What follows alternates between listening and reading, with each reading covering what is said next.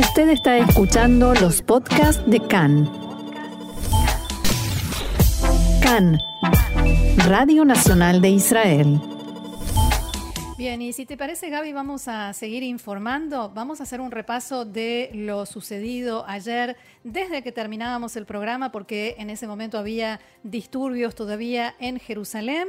Eh, informábamos sobre la violencia en Jerusalén, la tensión en el sur después de algunos lanzamientos de cohetes durante la noche y la, la madrugada anterior. Poco antes de las 5 de la tarde de ayer, Hamas difundió un ultimátum a Israel en el cual advertía que Israel debía retirar antes de las 6 de la tarde a sus soldados y colonos, decía textualmente el comunicado, de Al-Aqsa y de Sheikh Jarrah y liberar a todas las personas que fueron arrestadas en los últimos días. Considérense advertidos, finalizaba el mensaje. Exactamente dos minutos después de las 6 de la tarde, sonaron las alarmas en Jerusalén y también, por supuesto, eh, la información tuvo muchísimo eco, se interrumpieron las transmisiones porque eh, alarmas y eh, cohetes sobre Jerusalén es algo sin duda excepcional. A esa hora jamás lanzó cohetes, como decía, no solo hacia Jerusalén, Beit Shemesh, el Consejo Regional Mate Yehuda, eh, y en toda el área de alrededor. Allí se escucharon alarmas y las consiguientes explosiones. En Kiryat Anabim, una casa recibió el impacto directo de un cohete y allí no hubo heridos, afortunadamente. También los miembros de la Knesset, que se encontraban en ese momento en una reunión especial del Pleno, fueron evacuados y llevados a los refugios. A esa hora de la tarde de ayer estaba reunido el gabinete de seguridad con el primer ministro Netanyahu y todos también debieron dirigirse al refugio cuando sonaron las alarmas.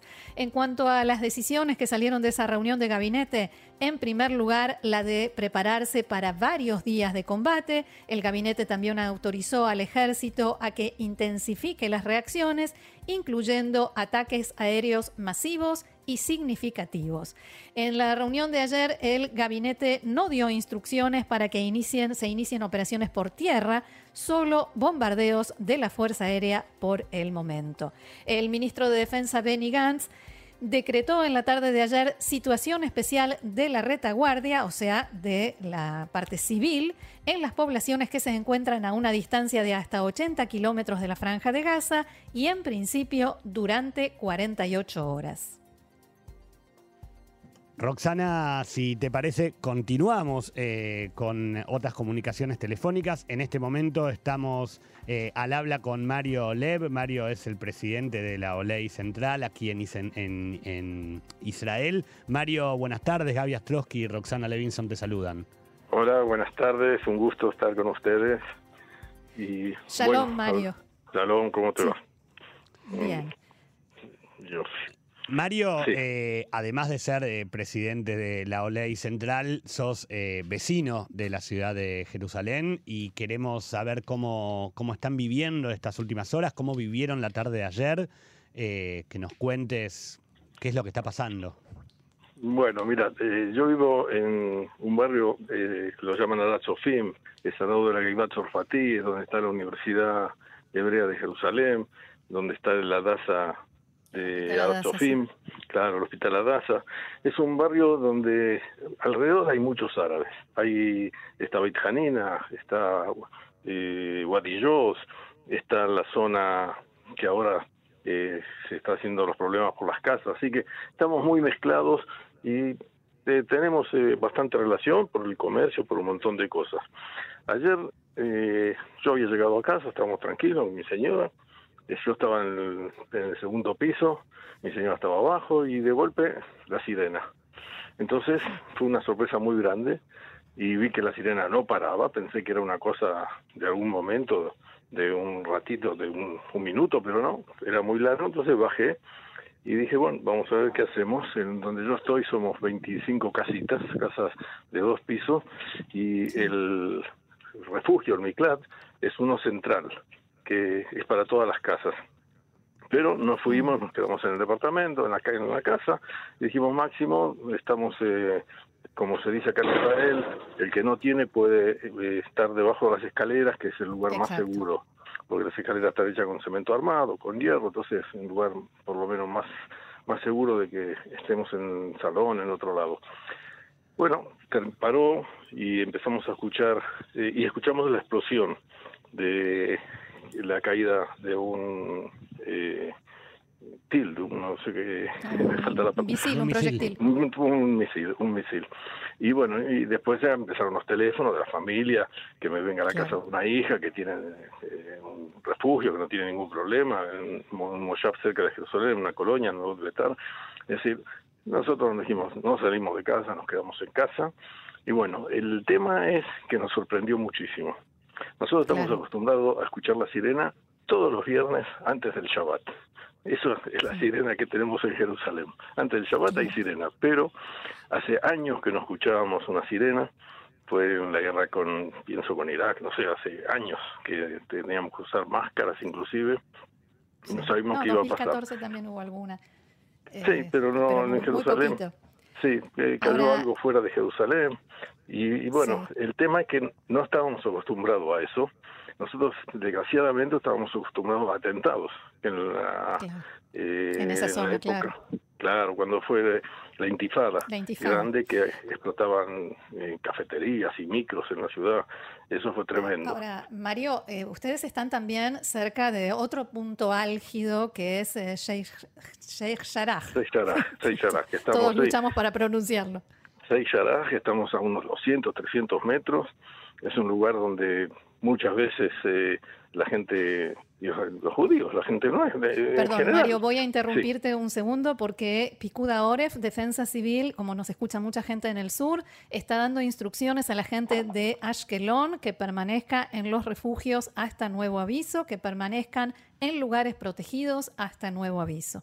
Sí, perdón, decías eh, que están cerca de... nosotros, sí, muchas veces para viajar al centro, para cortar el camino, eh, vamos por seis yaras, directo de casa se sale derecho, a unos 200 metros ya está el camino para entrar a seis yaras, y vas al centro, llegas a una zona donde hay hoteles, eh, que mucha de la gente nuestra para y los grupos de jóvenes, muchas instituciones eh, están en esa zona con, usando los hoteles. Y ahí sí que es un desastre lo que está pasando. Eh, bueno, eh, ustedes escucharon, supongo, cómo la juventud, en muchas ciudades, eh, la juventud se levantó. Nuevamente está sonando la sirena en Ashkelon, en Berganim, en Zikim, en Nitzan. Todo eso es en eh, los alrededores de en Nitzanim, cerca de la, digamos, la frontera con la Franja de Gaza. Sí, decías. sí. Bueno, entonces, eh, como decía, la juventud se levantó en muchos lugares.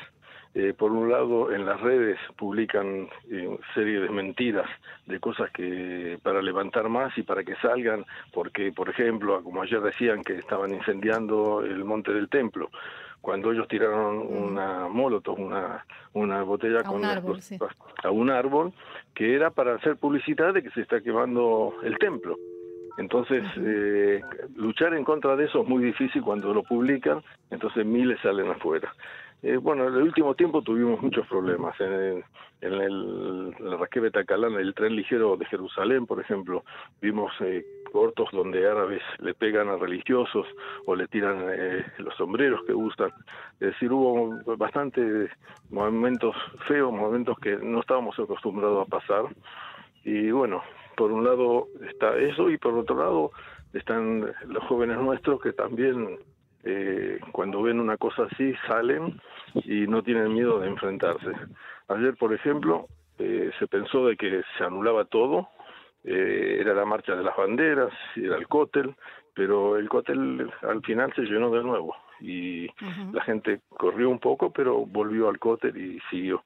En la zona de Sheikh es, difícil, es, eh, saben la historia, es una casa que la compró una institución judía y bueno, ellos quieren una institución, los árabes que viven ahí hace 40, 50 años no quieren ni pagar alquiler, no quieren saber nada, dicen que la casa es de ellos y bueno, están litigio y bueno, se va a ver cómo va a terminar, yo creo que todas Ahora, cosas en, el día a día, cuando, cuando no están este tipo de conflictos tan eh, sobre la mesa, digamos, tan a flor de piel, eh, ¿la convivencia es sostenible o también hay fricciones y hay inconvenientes?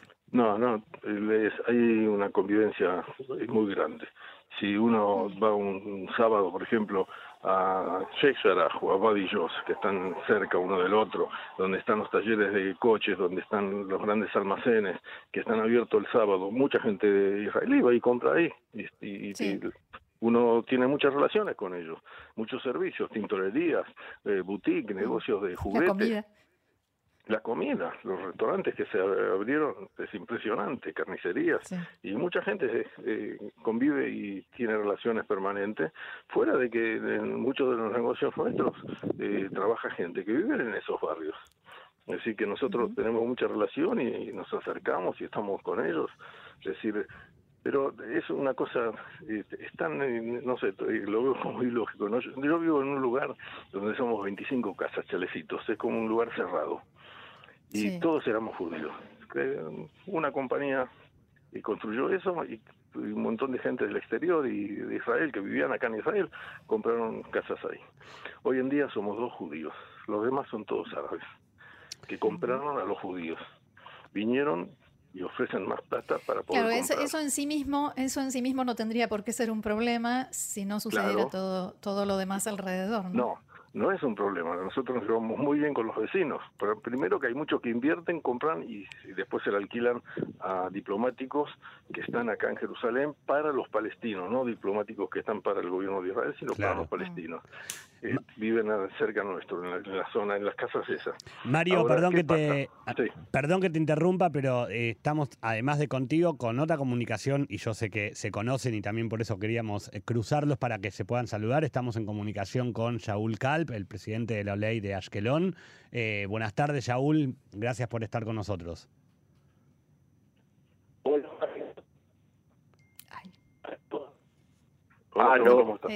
Hola, Shaul.